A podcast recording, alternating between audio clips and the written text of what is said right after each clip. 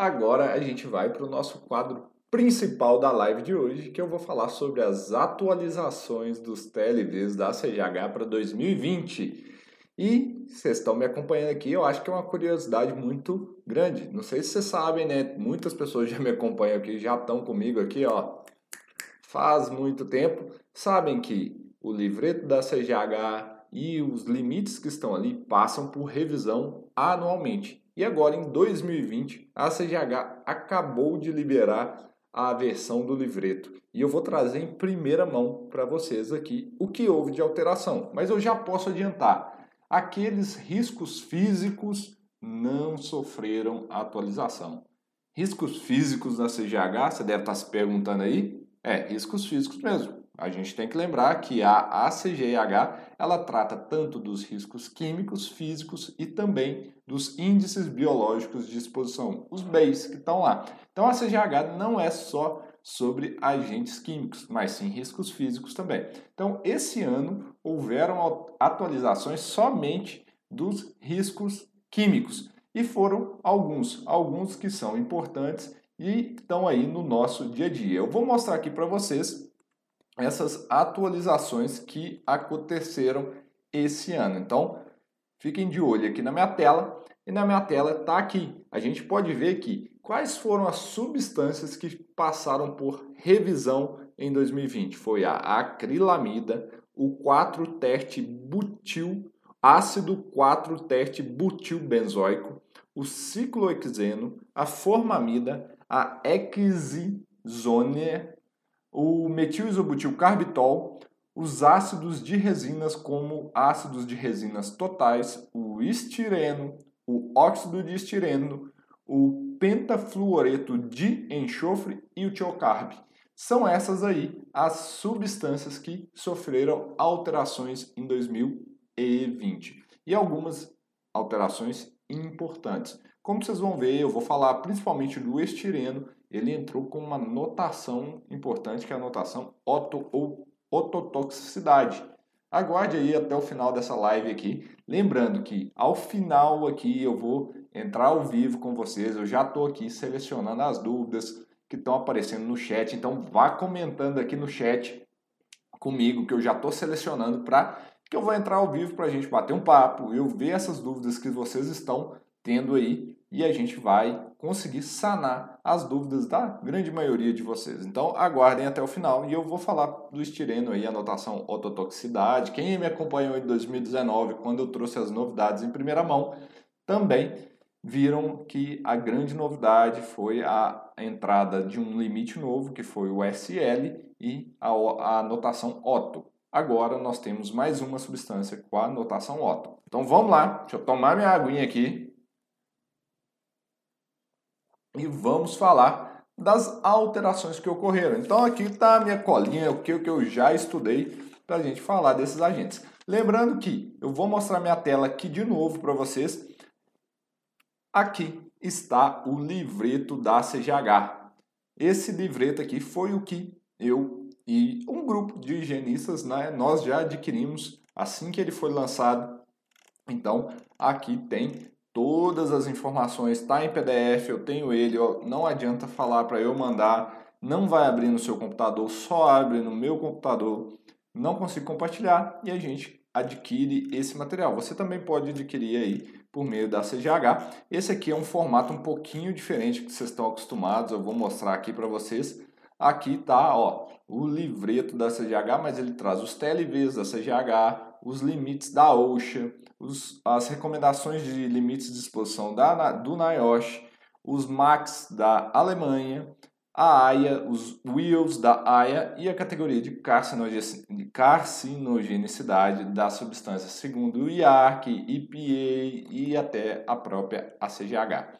Mas vamos aí, então, falar das nossas substâncias que nós estamos aí vendo que teve alteração. Então, Vamos começar pela acrilamida. Então, a acrilamida sofreu uma pequena atualização. A acrilamida ela passou de categoria A3 para A2. Leandro, o que é categoria A2? O que é categoria A3? Calma que eu vou explicar e mostrar para vocês aqui. As, as categorias As são as, a, é a carcinogenicidade, ou seja, a classificação de carcinogenicidade da ACGH. Não é a mesma classificação da IARC, sequer que é igual a da Linache. É uma categoria igualzinha à categoria da, da que está no livreto. Ela não é, é uma categoria assim do, de, da IARC ou da Linache. Então é só o que, que a ACGH entende. Então aqui em tela agora vocês vão ver. Então ela era, a acrilamida antes era um carcinogênico confirmado para animal com é, relevância desconhecida para humanos. E ela passou para dois para suspeito de carcinogênico para humanos. Então essa aí foi a grande mudança de categoria da acrilamida. Então essa aí foi uma mudança. Isso mudou valores de limite, mudou alguma coisa? Não. Essa alteração foi pequena, mas a gente é bom ficar atentos aí, quem sabe tem uma nova revisão e ela pode ser considerada um composto carcinogênico. Vamos lá para minha colinha, que é mais que eu vi. O 3, o ácido, é, deixa eu pegar o nome dele aqui, ó, o ácido é, 4-tert-metilbenzoico, ele entrou esse ano. Não tinha esse ácido, esse ácido não tinha um TLV estabelecido antes ele estava em notas de alterações pretendidas, ou seja, quando a CGH propõe um valor de limite para esse agente, ele estava lá nessas notas e entrou em vigor esse limite agora, esse TLV para esse agente esse ano. Então, esse ano entrou o limite para ele. Leandro, como que eu faço para medir? Ainda ah, não temos ainda métodos específicos para esse agente. Então, eu estou trazendo as novidades agora. É, eu vou estudar mais, vou buscar se tem métodos em outros países para trazer para vocês se tem como fazer a medição desse agente. Por enquanto aqui é coisa nova, eu recebi esse, esse documento aqui ontem à noite. Então foi toda a pesquisa, todo o estudo que eu trouxe aqui já em primeira mão para vocês. Vocês estão vendo isso aqui em primeira mão comigo. Então, a priori, é, eu não encontrei um método de análise dele, mas se assim que eu pesquisar mais, se encontrar alguma coisa, eu trago mais novidades para vocês. Então esse agente aqui não é tão comum no nosso dia a dia, mas entrou como limite aí. Vamos ver o que mais que entrou. O ciclohexeno, ciclohexeno, não é o ciclohexano, é uma coisa totalmente diferente. Deixa eu mostrar aqui para vocês o ciclohexeno. Ele tem uma estrutura química um pouquinho diferente do ciclo hexano. Tá vendo esse tracinho aqui? Lembra da live que nós fizemos sobre nomenclatura de agentes químicos? A live que eu falei como identificar um hidrocarbureto aromático. Eu falei sobre isso. Então, na fórmula aqui de, dessa agente eu tenho uma dupla ligação. Então, esse aqui é o ciclo hexeno. O ciclo hexeno teve uma alteração drástica em seu limite ele tem um limite TWA, ou seja, um limite do média ponderada no tempo, e ele passou de 300 ppm para 20 ppm. Então, houve uma mudança drástica aí. Então, fiquem atentos, houve uma grande redução desse limite do ciclo equizeno. Captou? Então, de 300 para 20. Olha a grande mudança que teve nesses limites. Beleza? Temos, tivemos também, daquela listinha que a gente estava falando, a formamida. A formamida também teve uma redução no seu limite de 10 vezes.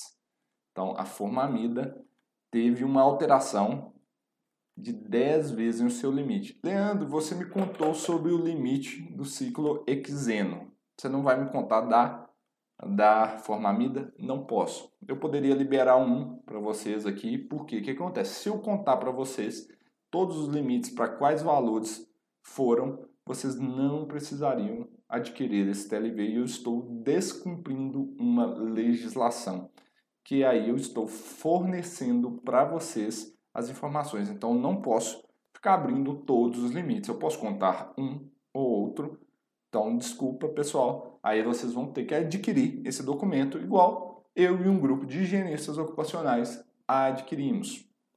ok? Ou vocês esperam até agosto, quando a ABHO vai liberar a versão dela. Geralmente a BHO libera as alterações em agosto durante o seu congresso. Então, até agora em português está disponível somente a, a de 2019.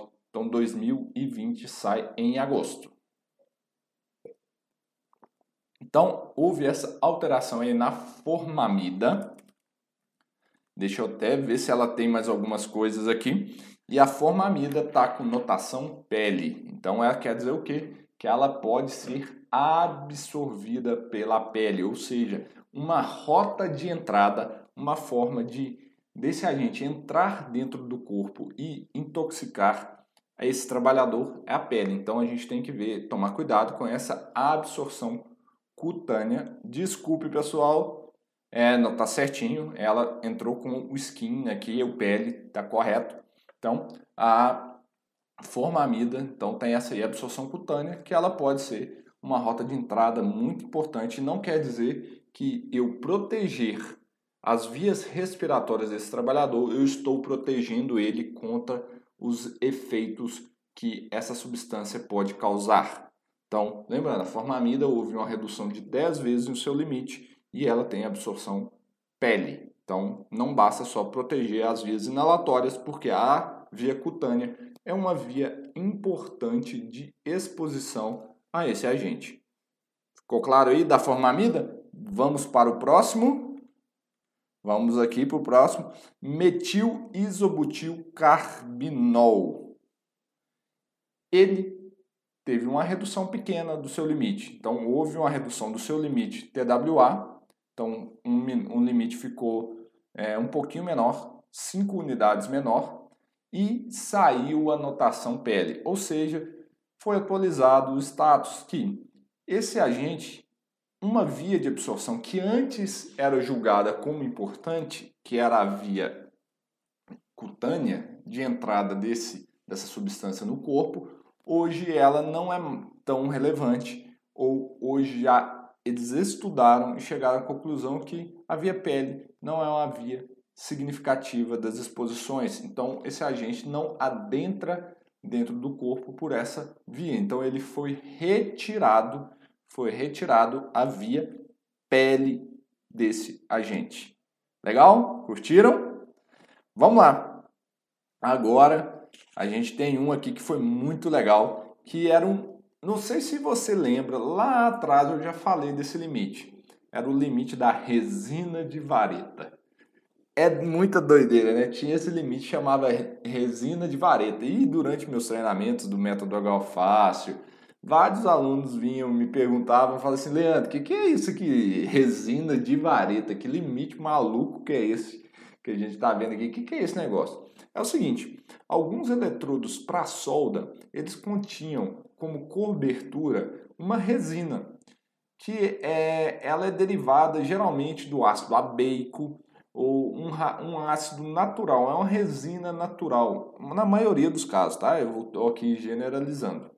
E a CGH colocou ele como resina de vareta. Antigamente, ele tinha um limite que era a, tinha a notação L, que do inglês vinha de as low as possible, ou seja, tão baixo quanto possível, que traduzindo para o mundo da higiene ocupacional quer dizer o seguinte: não deixe a pessoa se expor significativamente a esse agente porque não tem um limite seguro. Qualquer exposição a esse agente, ela pode ser muito prejudicial à saúde dele. Então, tinha essa recomendação da CGH que eram as low as possible, ou seja, não tinha um limite de segurança e houve uma alteração. Saiu, agora não chama mais resina de vareta e agora chama resinas ácidas. Então, agora está chamando como resinas ácidas como resinas ácidas totais. Leandro, como é que mede isso? Bom, esse aqui é um dos agentes que eu tenho que buscar a base do TLV dele, ou seja, a documentação que foi estabelecida para eu compreender um pouco melhor. E nele foi estabelecida um limite de exposição ocupacional, inclusive colocaram que ele é sensibilizante dérmico e sensibilizante respiratório, mas esse limite é muito baixo.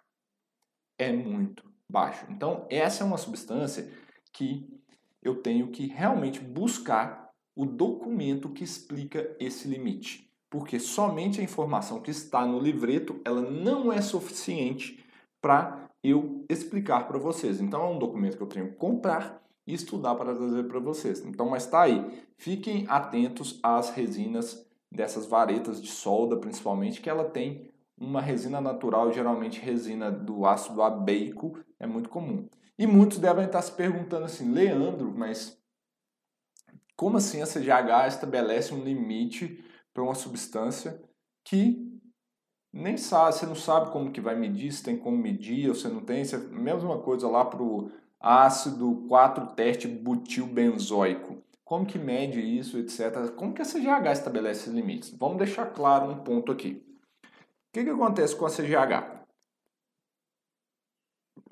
Inclusive, isso está escrito no livreto do, dos limites. E algumas semanas atrás eu fiz uma, um webinar, uma aula online com o pessoal da ACGH. Inclusive foi gratuita. É, vocês foi em inglês, claro, mas vocês podem se inscrever e acompanhar o site da CGH lá, que tem vários webinários, igual eu faço para vocês, porém pagos.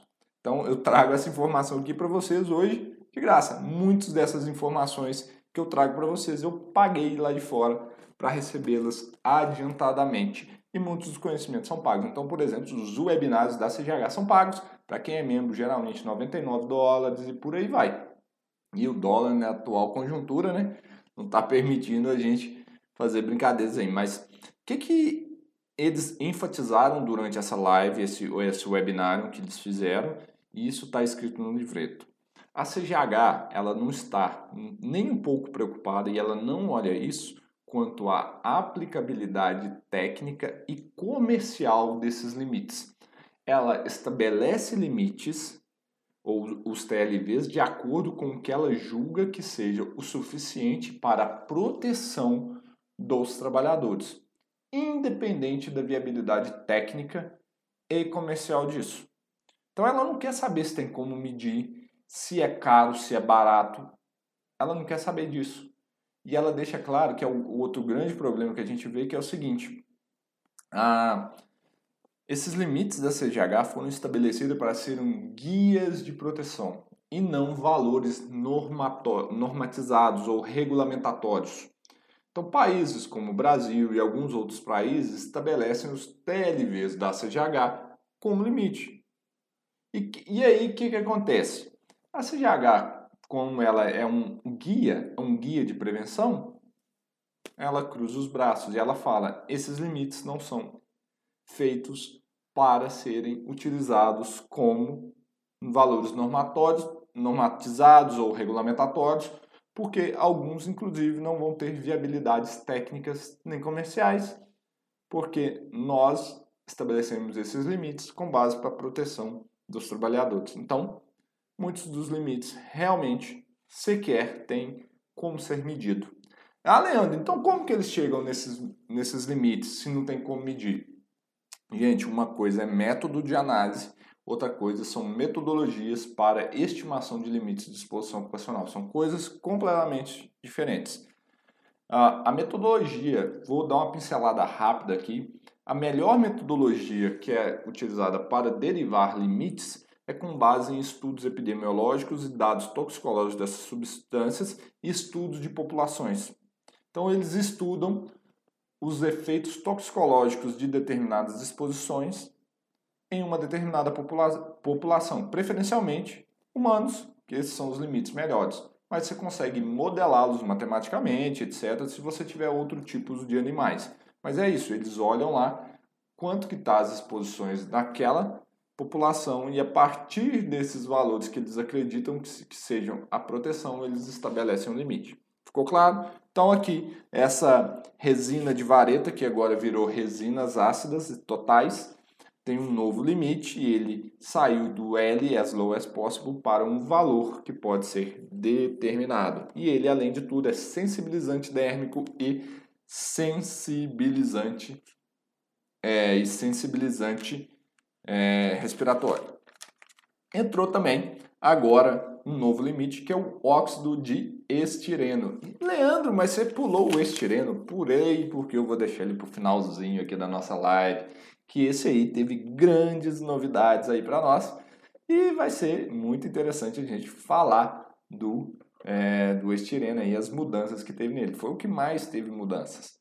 Então, o óxido de estireno também entrou.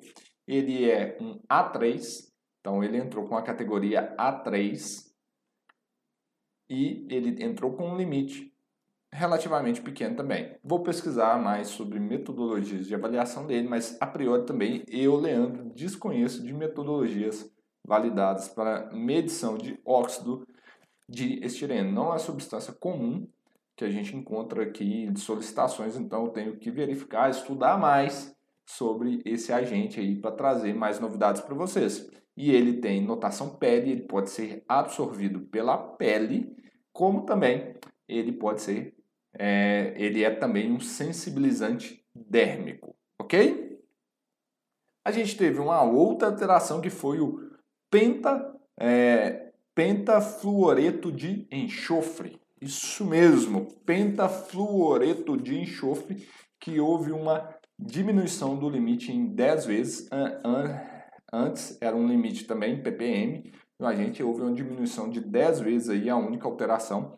Outro agente que não é comum solicitações, nós nunca só recebemos uma solicitação deles aqui na Analytics, que é nosso laboratório que presta esse serviço consultivo para vocês para saber se realmente você precisa fazer as análises que realmente são necessárias. Então, o pentafluoreto de enxofre teve uma redução de 10 vezes no limite. E o tiocarb, é você que utiliza esse aí pesticida tiocarb, entrou um limite para ele.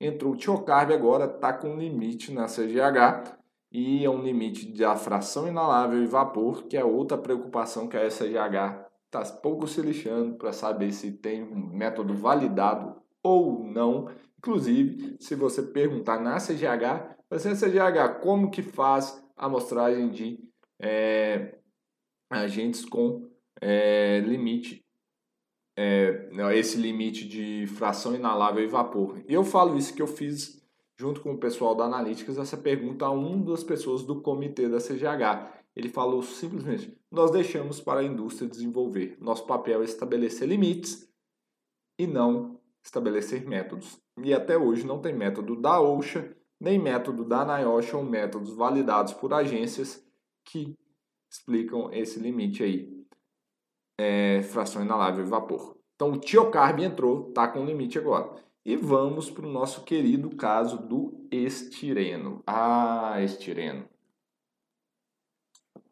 Deixa eu mostrar para vocês quem que é o estireno.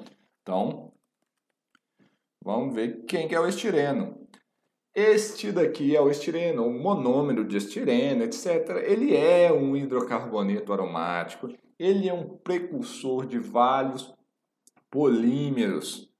Então, esse cara aqui é o estireno. E que que se chegou à conclusão e qual que foram as modificações do estireno? Vamos lá. Ah, ele tem um limite tanto TWA, média ponderada no tempo, como um limite STEL, de curta duração de 15 minutos. Antes esse limite era de 20 e 40. Esse esses limites foram reduzidos, reduzidos à metade. Então é isso que eu posso falar. Então esses eles foram reduzidos à metade. Ele saiu da categoria A4. Então vamos voltar aqui. Deixa eu voltar para mostrar para vocês o que, que são as categorias A4 aqui na, em tela.